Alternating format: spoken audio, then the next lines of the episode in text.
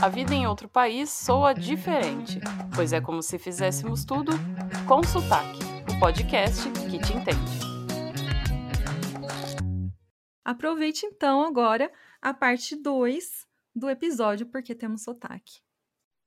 Olha só, que legal! Eu não sabia, eu achei o máximo, porque é a minha região, é isso, a gente puxa muito R, né? Que legal, assim, Aldo. E, e já que você deu essa curiosidade sobre a, o sotaque caipira, você tem mais algum exemplo ou do Sul para homenagear a região da Márcia? No Sul existem duas influências uh, principais, né? A mais antiga é a chamada influência castelhana, pelo fato de que a região sul do país, durante muito tempo, pertenceu à Espanha. Foi só no século XVIII, com aquele Tratado de Santo Ildefonso, né, que esses territórios passaram para a coroa portuguesa. Então, grande parte da população que vivia ali em Santa Catarina, Rio Grande do Sul, era falante de espanhol. E isso talvez explique, uh, por exemplo, por que no interior do Rio Grande do Sul ou, ou no Paraná as pessoas pronunciam dente de leite em vez de dente de leite. Seria uma influência hispânica. Por outro lado, como, eu disse antes, o Sul também tem a, a grande influência dos imigrantes estrangeiros. Por uma razão climática, os europeus preferiram se instalar no sul do país, que era uma região mais fria, uma temperatura mais próxima, mais parecida da que eles tinham na Europa. E é, essas colônias de, de, de, de imigrantes, é, durante muito tempo, fizeram aquilo que eu disse. Elas falavam sua língua nativa em casa e só falavam português quando tinham que falar com um brasileiro. Voltavam para casa começavam a falar em italiano, em alemão, etc. Então, hoje, também o que a gente percebe no Sul é que existe uma grande influência dessas línguas de superstrato, como eu disse, né? principalmente uh, uh, italiano, alemão e línguas eslavas. É o que predomina. Já, por exemplo, no Rio de Janeiro, a, a influência principal foi do português da corte da época da, da transmigração da família real para o Brasil, em 1808. Então, na verdade, aquele chiado típico do, do carioca, né, que supostamente até então não havia, ele foi adquirido na medida em que a família real portuguesa se mudou para o Rio de Janeiro e passou a ser chique falar como falavam os nobres portugueses. E os nobres portugueses chiavam para falar, né, como os portugueses chiam até hoje. E isso acabou, então, é, consolidando uma pronúncia típica do Rio de Janeiro, que é o S chiado. Sim. Né? É assim isso. que a coisa funciona. Sabe que é, eu não sei o sotaque de regiões do Centro-Oeste. E, e, Brasília e também no norte. É, existe? A gente sabe?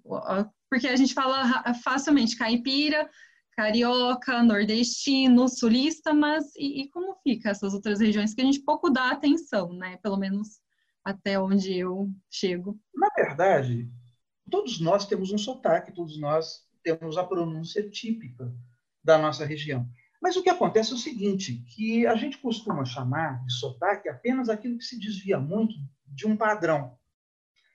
Então, eu diria para você o seguinte, a língua portuguesa do Brasil, ela tem uma pronúncia padrão, que é uma pronúncia um, um, tanto quanto artificial, mas que é aquela pronúncia usada nos meios de comunicação, usada pelos locutores de rádio, né, pelos apresentadores de televisão, etc. E o que acontece? Que a gente acha, então, que quem fala com essa pronúncia não tem sotaque. Quem tem sotaque é quem tem uma pronúncia muito diferente desse padrão. Então, no caso, seria o nordestino, seria o caipira, seria o, o sulista do interior, não, não, por exemplo, um porto-alegrense, mas alguém do interior do Rio Grande do Sul, de uma zona rural, né, principalmente uh, essas pronúncias de áreas rurais, onde há pouca escolarização, onde há pouco contato com, com meios de comunicação. Então, sobre, por exemplo, regiões como, como o Centro-Oeste, que você me perguntou, nós temos uma divisão uh, dialetológica no Brasil em três grandes regiões, que nós chamamos de meridional, central e setentrional. A setentrional é basicamente o norte e o nordeste. A central seria, seria o sudeste menos São Paulo. Então, seria Rio de Janeiro, Espírito Santo, Minas e também o Distrito Federal. Por quê? Porque o Distrito Federal, a capital Brasília, é uma cidade que foi construída recentemente, em 1960, e, portanto, toda a população que formou essa capital era uma população vinda de outros estados do Brasil, principalmente de Minas e do Nordeste. É, foram os primeiros trabalhadores que foram construir Brasília, né, que eram chamados candangos. O que acontece? Que isso fez com que a pronúncia de Brasília é, se tornasse muito semelhante à pronúncia de, por exemplo, de Belo Horizonte ou de Vitória. Agora, o, o restante do Centro-Oeste, assim como o Sul, sofreu influência principalmente de São Paulo. Então, graças aos bandeirantes, no, no século XVII, que foram os paulistas que, que desbravaram o, o interior do Brasil, eles levaram a pronúncia paulista para o centro-oeste e para o sul. É por isso que existe uma grande semelhança, por exemplo, entre a pronúncia de um paulistano e a pronúncia de um porto-alegrense, de um curitibano, assim como também de um, de um cuiabano, de um, de um goianiense e por aí afora. Ao passo que foi a pronúncia, sobretudo de Minas e do Rio, que dominou essa região que eu estou chamando de central. Então, a região meridional, de, a região dialetológica meridional é São Paulo, o sul do Brasil, e mais o centro-oeste, com exceção de Brasília. O central é o restante da região sudeste, mais Brasília, e o setentrional é o norte e nordeste. Então, a gente acaba falando muito do sotaque, por exemplo, lá do, do Mato Grossense, etc. e tal, porque para nós a pronúncia ali não tem nada de muito especial. Ou seja, ela está muito próxima do padrão, daquele que nós chamamos de padrão. Então a gente não estranha muito, por exemplo, quando a gente conversa com um goiano, com um mato grossense. Agora, se a gente conversar com um pernambucano, a gente vai notar direto, assim, nas primeiras palavras, a gente vai dizer, esse cara é nordestino. Sim, e é tão legal que a gente consegue identificar, né, de onde a pessoa é pelo sotaque dela. É, eu acho isso tão legal, assim. A gente entende de imediato de onde ela é.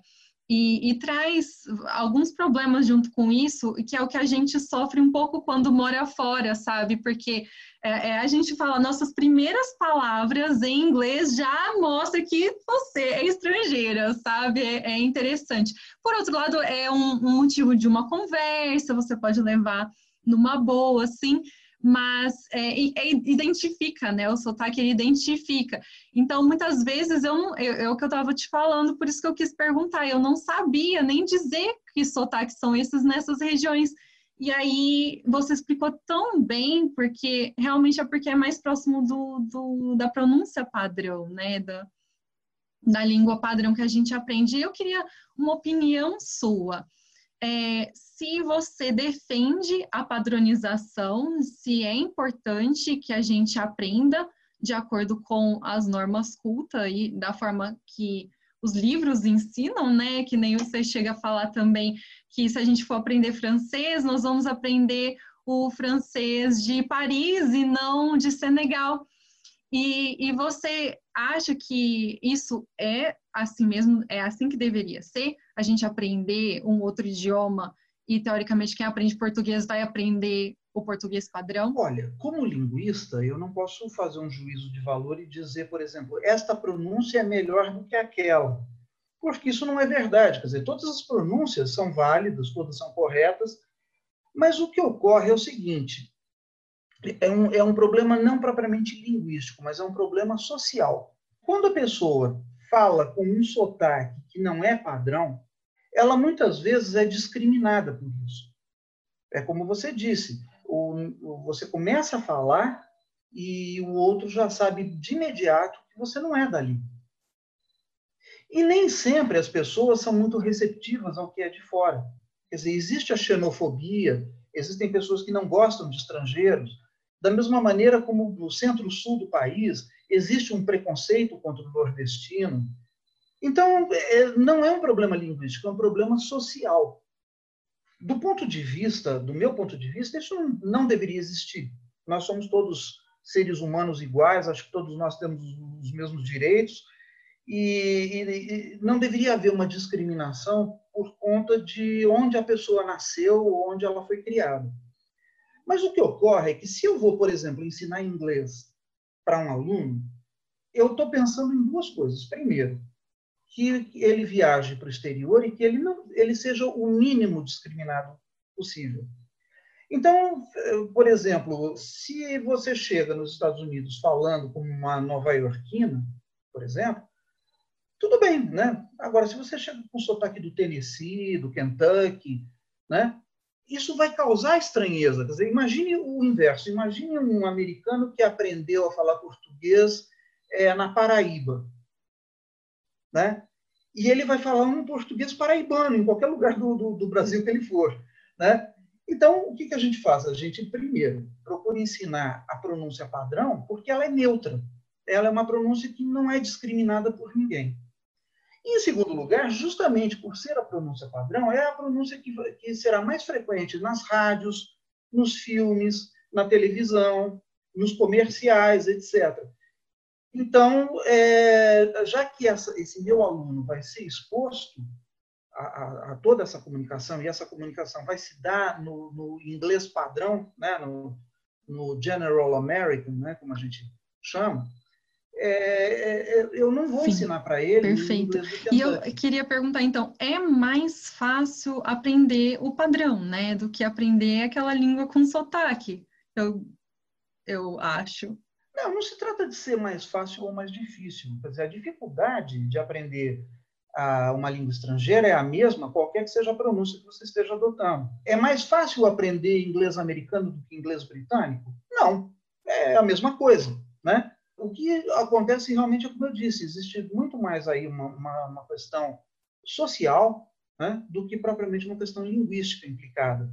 Então, a escolha que nós fazemos por esta ou aquela pronúncia na hora de ensinar, na hora de elaborar um curso de, de, de por exemplo, um curso audiovisual de, de língua estrangeira, é justamente a preocupação de que aquela pronúncia é aceita em todos os lugares enquanto que uma pronúncia regional nem sempre é bem aceita, ela nem sempre é bem vista, nem sempre é bem recebida em todos os lugares. Que é aquele, aquele exemplo que eu sempre falo que eu, o meu dente de leite tinha que ser quando eu estava na minha cidade, quando eu ia para Porto Alegre eu não podia usar, eu tinha que usar o dente de leite, porque se eu usasse o, o outro já vinha aquela caracterização Exato. do colono que que está na capital, né? Exato. É. E, é, Aldo, qual então você acha que é a importância do sotaque para a linguagem? O que, que ela traz é, e acrescenta na linguagem? Ou por que ela é importante, né? Na verdade, é, não, não se trata do sotaque, eu diria a pronúncia. Como eu disse, quando a gente tem uma pronúncia padrão, muitas pessoas erradamente é, dizem, ah, essa pessoa fala bem português. Quer dizer, não é, isso não quer dizer que a pessoa que pronuncia dente de leite fale mal português. Ela pode ter um português gramaticalmente perfeito. Mas no, no, no imaginário das pessoas comuns, que não têm uma, um conhecimento técnico, um conhecimento científico da língua, existe essa coisa do certo e errado. Então, a pessoa que fala porta, a pessoa que, que fala dente de leite, etc., né? essas pessoas estão falando errado. Né? Porque, na verdade, elas estão usando uma pronúncia de menos prestígio. Né? Então, não é, não é uma pronúncia errada, é uma pronúncia menos prestigiada, em alguns casos, até uma pronúncia estigmatizada. Né? Ou seja, uma pronúncia rejeitada por quem é de fora. Então, quer dizer, o, a, a, ideia de se estimular as pessoas, dependendo da, da, profissão que a pessoa tiver, por exemplo, se é uma pessoa que tra trabalha com a voz, trabalha com a fala, se ele vai ser um locutor, se ele vai ser um jornalista, se ele vai ser um palestrante e tal. A ideia é justamente que o modo como ela fala não deve chamar mais a atenção da plateia do que o conteúdo do que ele está dizendo. Então, por isso que existe, existem até é, fonoaudiólogos que treinam as pessoas a falar com determinada pronúncia, que não é a pronúncia natural daquela pessoa, mas que é uma pronúncia que vai ser bem aceita no trabalho que ela vai desenvolver. Então, como locutor de rádio, ele, ele vai ser bem aceito, como palestrante, ele vai ser bem aceito. Claro, para o cidadão comum que trabalha com qualquer outra coisa, isso não importa, quer dizer, a, o modo como ele pronuncia não vai fazer a menor diferença. Então, é muito, volto a dizer, é muito mais uma distinção social do que linguística. Eu acho bem legal isso que você coloca, porque às vezes é, a gente ouve, né? É, olha, não se preocupa com, com a sua entonação ou com a sua pronúncia, porque se você for compreendida, é mais importante do que exatamente a, a, a forma correta pronunciada. Só que em algumas situações, é, é, parece que se você não deu a entonação certa, é, a, a, compreensão não vai acontecer, porque ou você deu ênfase na palavra menos importante, aí o, o recipiente ele não ouviu ou não entendeu de forma correta aquilo que você queria expressar. Então é interessante, porque ela é importante para você ser entendido, mas ela não é muito mais importante do que, a, do que é, o que você expressou. Não sei se ficou claro assim, mas eu gosto que você diferencie entre se a sua profissão exige que você tenha uma certa neutralidade ou se esteja mais próximo do padrão, busque isso, mas caso contrário, só busque então aprender novas palavras que te ajudem ou a entonação certa ou a ênfase certa na palavra para que você seja compreendido. Então, acho que a forma que você colocou esclarece muito esse ponto, sabe? E outra coisa, Natália, existe aí também a questão da, da pronúncia correta, quer dizer, não precisa ser uma pronúncia perfeita, mas uma pronúncia que pelo menos leve em conta aquilo que eu citei mais, mais atrás. Quais são os fonemas da língua? Quais são os sons diferenciais, aqueles, aqueles que distinguem significado? Vou te dar um exemplo. É muito comum um alemão, quando ele está falando inglês, o, o, a língua alemã não tem aquele som de TH do inglês. Então, o alemão, quando tem que pronunciar, por exemplo, thing, ele pronuncia sim, né? something, ao invés de something. Que, que acontece? Que sim, em inglês, é outra coisa. Sim é cantar, thing é coisa, sim é cantar. Então, se eu, eu pronuncio sing no lugar de thing, eu estou dizendo outra coisa. Eu, eu, eu, eu mudei o significado da palavra. Isso gera ruído na comunicação. Ou seja, eu não vou ser compreendido. Então, eu não preciso pronunciar thing com a mesma perfeição com que os falantes nativos da língua inglesa pronunciam. Mas eu preciso, de alguma maneira, saber fazer a distinção entre thing e sim. Tá? Agora, uh, você falou da entonação. Existem línguas, as chamadas línguas tonais, como, por exemplo, o chinês, né? o mandarim, como, por exemplo, as línguas escandinavas, o sueco, o norueguês, em que a entonação muda o significado da palavra. Então, por exemplo, a mesma palavra, inclusive com a mesma grafia, mudando apenas o tom, significa uma coisa ou significa outra. Então, quer dizer, agora, já numa língua como o português, você vê, a gente costuma dizer que o baiano fala meio cantado, que o gaúcho também fala meio cantado, né? E daí? Isso não muda nada, né? a gente compreende perfeitamente, porque a entonação no português não, não tem valor de, distintivo de significado. Nossa, muito legal, Aldo. Eu acho que agora eh, veio essa dúvida na minha cabeça umas três vezes quando você falou de sotaque e pronúncia. Porque quando eu fui no, no dicionário para encontrar os sinônimos, deu que o sinônimo de sotaque é pronúncia. Mas eu cheguei a um texto também dizendo que pronúncia e sotaque não são a mesma coisa. Então, só esclarece isso para mim. O, o, você entende que são a mesma coisa, realmente podem ser sinônimos. E, e, a gente também entendeu, pelo que você explicou, que sotaque é uma variação linguística, né? Essa é a definição certa de como nós devemos entender o sotaque? Sim, como eu disse é, logo no início da, da nossa conversa aqui, todo mundo tem sotaque. Quer dizer, no sentido de que todo mundo tem uma pronúncia característica da sua região. Agora, realmente muitas pessoas empregam a palavra sotaque num sentido mais estrito de pronúncia que foge do padrão. Então, quando a gente diz, ah, fulano fala bem português, mas ele fala com sotaque carregado, o que eu estou querendo dizer é, a pronúncia dele é, é bem diferente daquilo que a gente costuma considerar como padrão. Ah, ele fala com, com um sotaque japonês. Quer dizer, então, eu estou dizendo, a pronúncia dele tem muitos sons que, que, que parecem mais com sons da língua japonesa do que do, do, com sons da língua portuguesa. Então, uh, a sotaque pode ser entendido, sim, como sinônimo de pronúncia, mas em linguística a gente não fala em sotaques, a gente fala em pronúncias, pronúncias regionais. E realmente, no senso comum, o sotaque seria uma pronúncia que se desvia muito do, do padrão. Daí aquela ideia falsa de que, por exemplo, uma pessoa de Brasília fala sem sotaque. Não é que ela fala sem sotaque, ela fala com o sotaque de Brasília. Só que esse sotaque de Brasília é o sotaque que nós ouvimos todo dia no rádio, na televisão, no, no, nos meios de comunicação, então a gente diz, ah, é o, é o padrão. Então essa pessoa está falando sem sotaque. Então, Aldo, nossa última pergunta é: qual é o seu sotaque? É brasileiro. Muito legal, muito bom. Muito obrigada, Aldo, pela sua participação. De verdade, assim, foi uma aula, foi muito aprendizado aqui e a gente está muito feliz de você ter tirado esse tempo para estar aqui com a gente. Muito obrigada, de coração.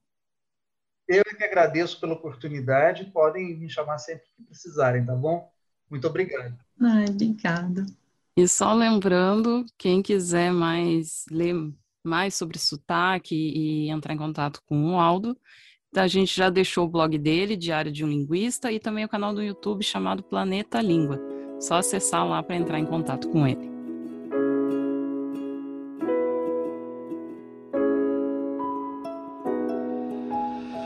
Muito obrigada por ouvir com sotaque. Se tiverem histórias que queiram compartilhar ou comentários, sigam nossa página no Instagram e Facebook. E agora abrimos nosso canal no Telegram. Então basta acessar consotaque.net e se inscrever. Entra lá para conversar mais com a gente sobre temas que enfrentamos enquanto morando fora. E se tiver de bobeira, continua aqui e escuta nosso próximo episódio. Tchau e até lá!